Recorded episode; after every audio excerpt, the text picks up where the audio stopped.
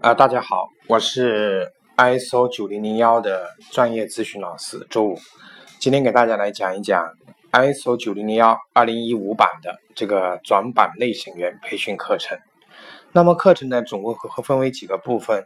第一个部分是关于 ISO 九零零幺二零一五的一些重要变化。第二个部分，我们就来详细讲一讲 ISO 九零零幺二零一五版的标准解析。第三个部分，我们来会来讲。ISO 九零零幺二零一五版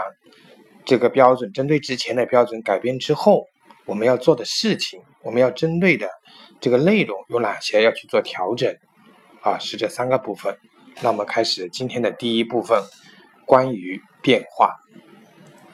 整个 ISO 标准的这个发展历程，是我们今天主要要讲的内容。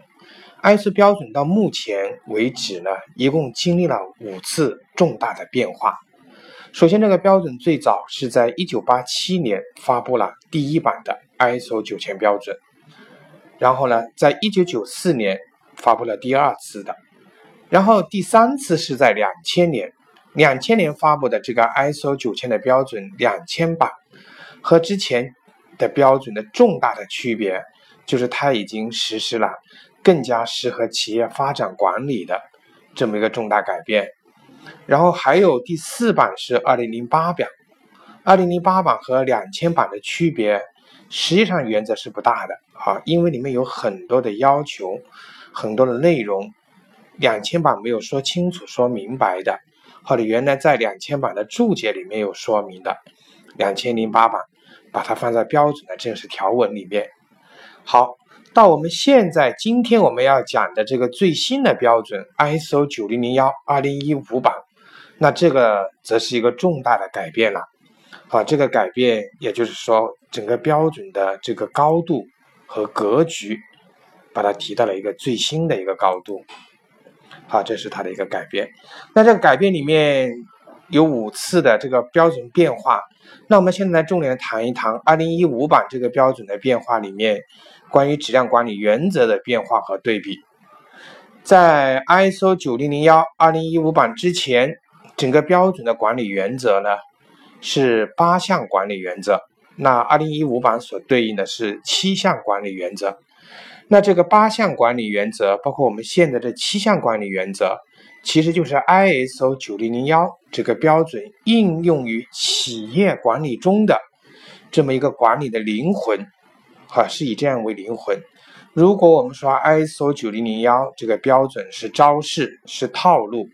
那这个管理原则，那就是灵魂，是内功，是心法。我们来看一下，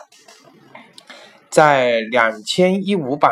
二零一五版之前，哈，第一个管理原则是以顾客为关注焦点，好了，这个没有改变。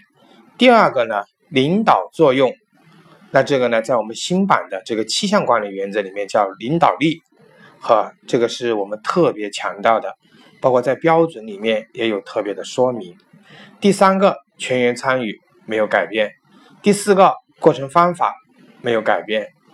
在原来的八项管理原则中的一个管理的系统方法啊，这个在新版的七项管理原则中被删掉了。好，第六项持续改进，那对应我们现在新版的七项管理原则，则是第五项叫改进。从原来的持续改进变成改进，这之间少了哪些内容呢？哎，大家可以知道少了“持续”两个字，那证明说明这个标准目前它更加的务实啊，更加的具备啊对实管理的实际状况的这种了解啊，因为也许持续改进